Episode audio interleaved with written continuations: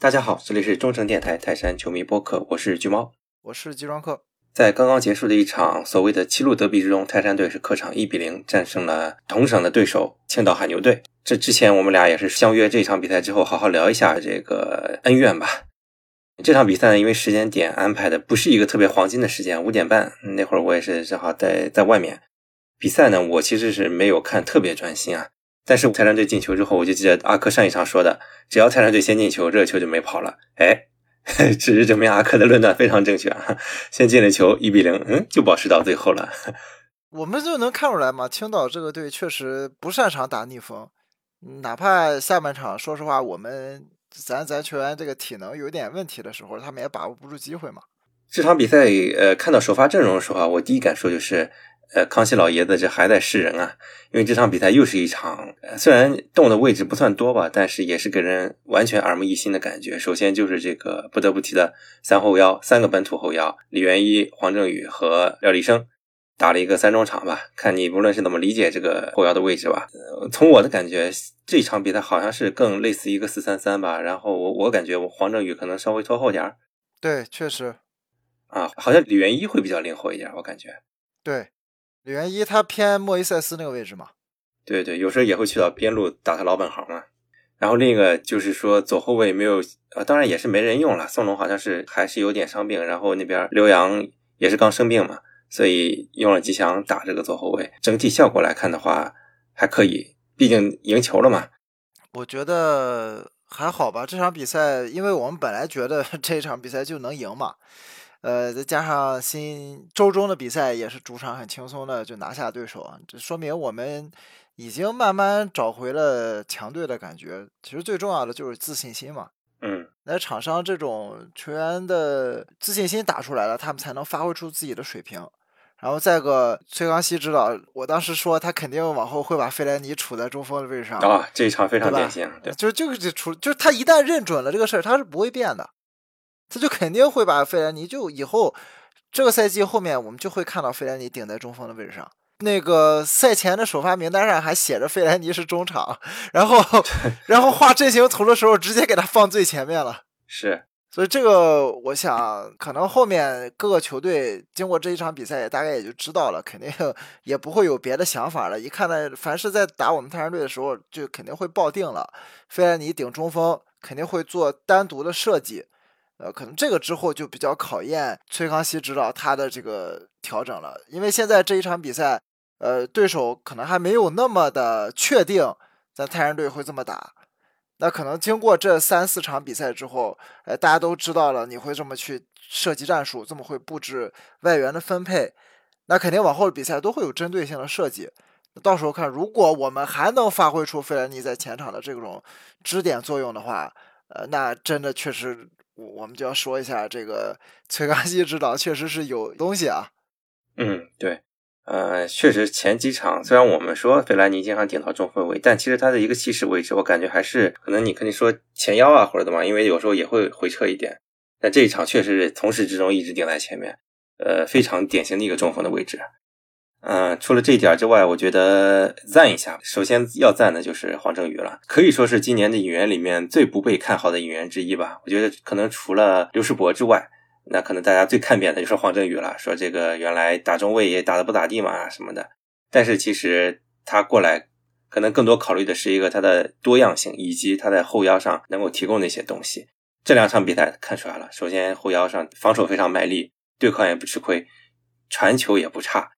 刘彬彬那个传球真的是非常精妙，我看了很多次回放，两个人非常默契，就彬彬一起做一个斜插，立马一脚长传传过去，就是一个反越位，然后一个非常好的位置进球了。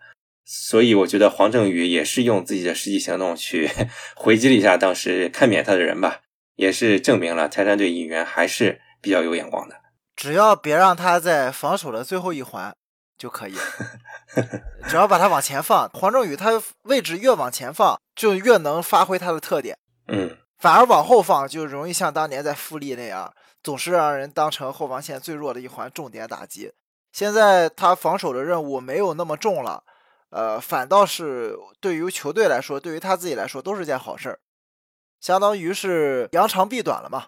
因为本身你看他这个身高嘛，就不是特别高，你让人家打中卫确实有点难为啊。虽然是三中卫吧，但是也确实有点难为人啊。但是后腰位置我感觉他体型就还算正常嘛，而且对抗起来也不吃亏嘛，非常卖力。我记得有一哪一个球来着反击的时候，他有一个非常凶狠的铲断，非常提气。嗯，那说到黄正宇，你要提他的两个搭档吧，因为这场比赛大家都知道莫伊塞斯缺阵了。说实话啊，这场比赛整体中场的控制力是比我们以前的比赛有所下降的。因为以前的比赛很明显，我们是非常主控的一方。大家可以看赛后的控球率什么的，一般都是在六十上下。但这一场其实，呃，给人的观感就没有那么有统治力，也没有办法嘛。那毕竟外援还是比跟国内球员不太一样。虽然我们老是黑老莫，但毕竟还是个巴西人嘛。但是我觉得三中场这个配置还是比较稳健的。包括崔康熙指导赛后也说了，我们这三中场从这个跑动能力上啊，这个拼抢的活力上也都不差啊。虽然可能进攻创造力稍微差一点啊，控球也没那么好，但是在防守上是没吃亏，而且态度也都非常端正。那廖立生本来就是以一个勤勉著称的嘛，啊，加上李元一也是上下翻飞的。我感觉啊，这三个球员，两个是今年新援，一个是去年的新援，我反正现在是比较满意吧。你说的这些，我我是很认同的啊。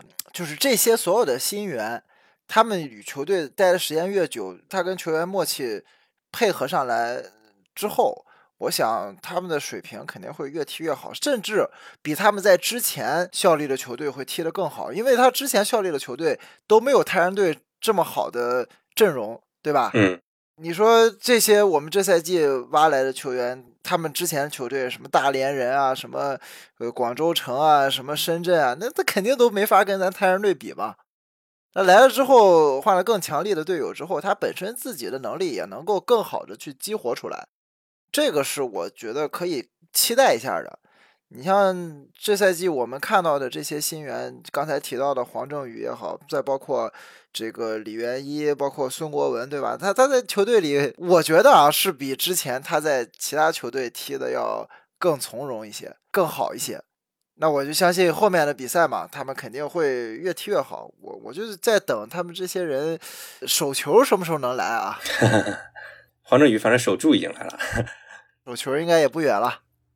刚提到，其实这场的统治力没有像以往那么强，这又应验了上一场阿克的一个呃赛前说的一句话嘛，说这场比赛哪怕是被按着打，三分也最重要。确实，三分是最重要的。上前面几场比赛我们按着人家打，结果机会没把握住，平了，甚至输了。那这场比赛呢，我们可能场面上没有以前那么出色，但是赢了，哎，这就是最重要的。有时候也是人品守恒吧，可能。有的时候你踢的非常好的时候，不见得有好结果；那你可能踢的没那么好的时候，反而有好结果了，这也很正常。啊，这场比赛呢，海牛坦白说啊，也是有一些机会的。比如说有一个球，八十多分钟吧，那个球几乎都快空门了，就被王大雷给扑住了。呃，没事儿你看到那个球他接球的是谁？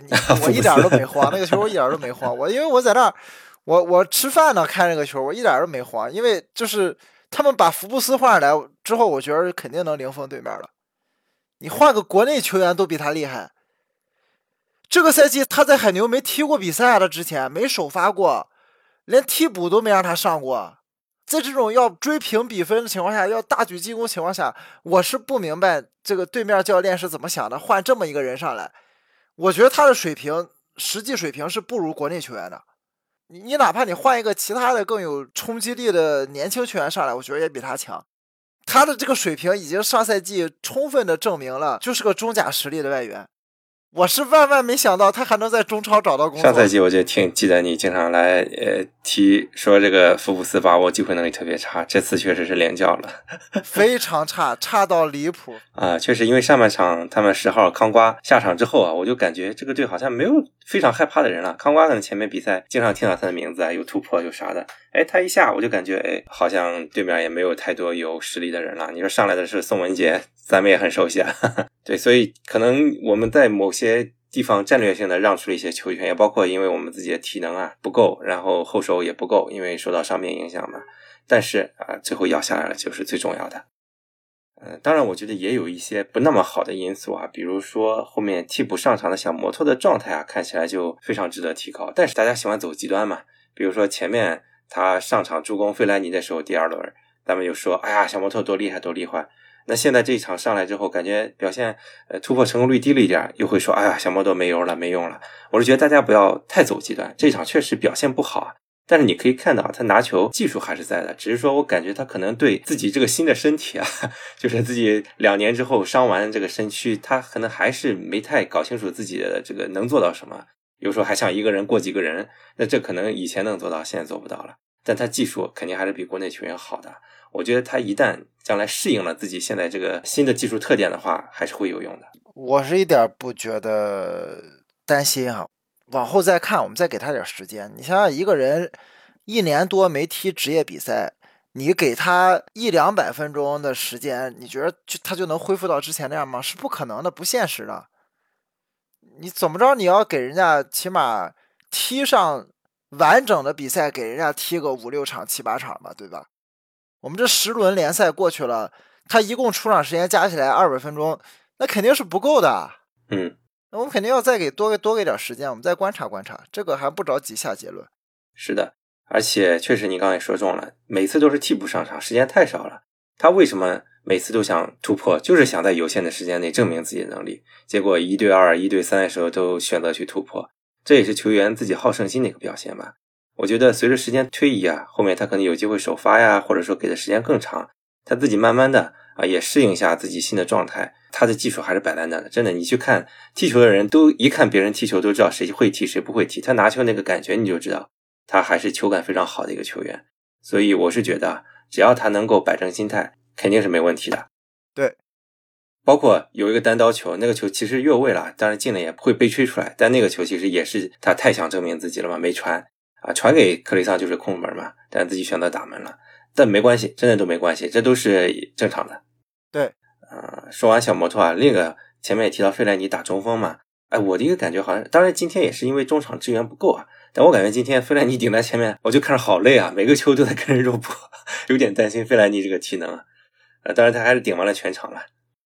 这个我倒不担心啊，这个因为说实话，中锋的体能消耗其实不是很大的，他本身跟这些国内后卫对抗，你觉得他 需要发全力吗？我觉得不需要呀。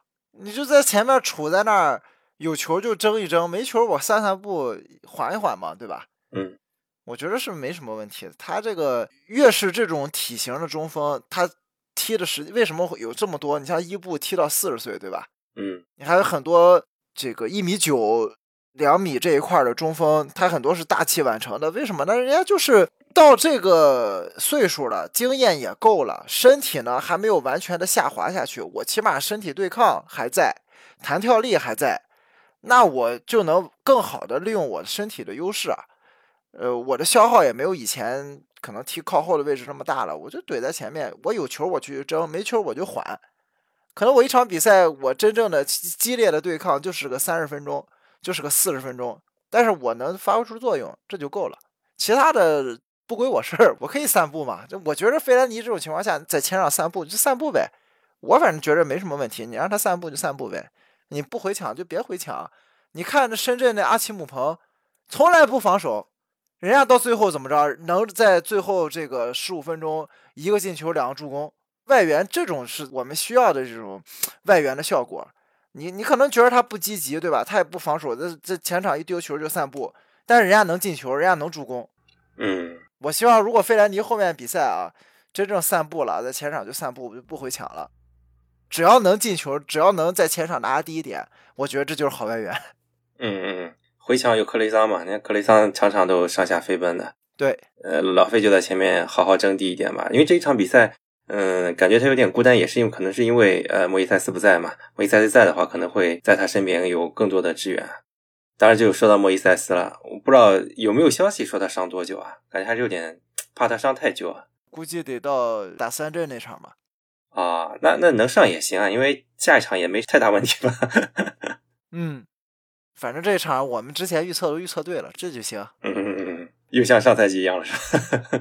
对，这就是只要没了场外因素和我们控制不了的这种原因的干扰，我觉着我们还是比较懂的啊。对。而且崔康熙指导来了嘛，整个军心稳下来，我觉得一切就走上正轨了。哎，对了，以上呢是关于比赛本身的评述啊。下一期呢，我们要聊一下关于泰山队和海牛之间的一些情愫吧，不光是恩怨了，还其实也有一些情缘在里面。时间也会比较长，所以我们就先在这儿分段吧。Oh, yeah.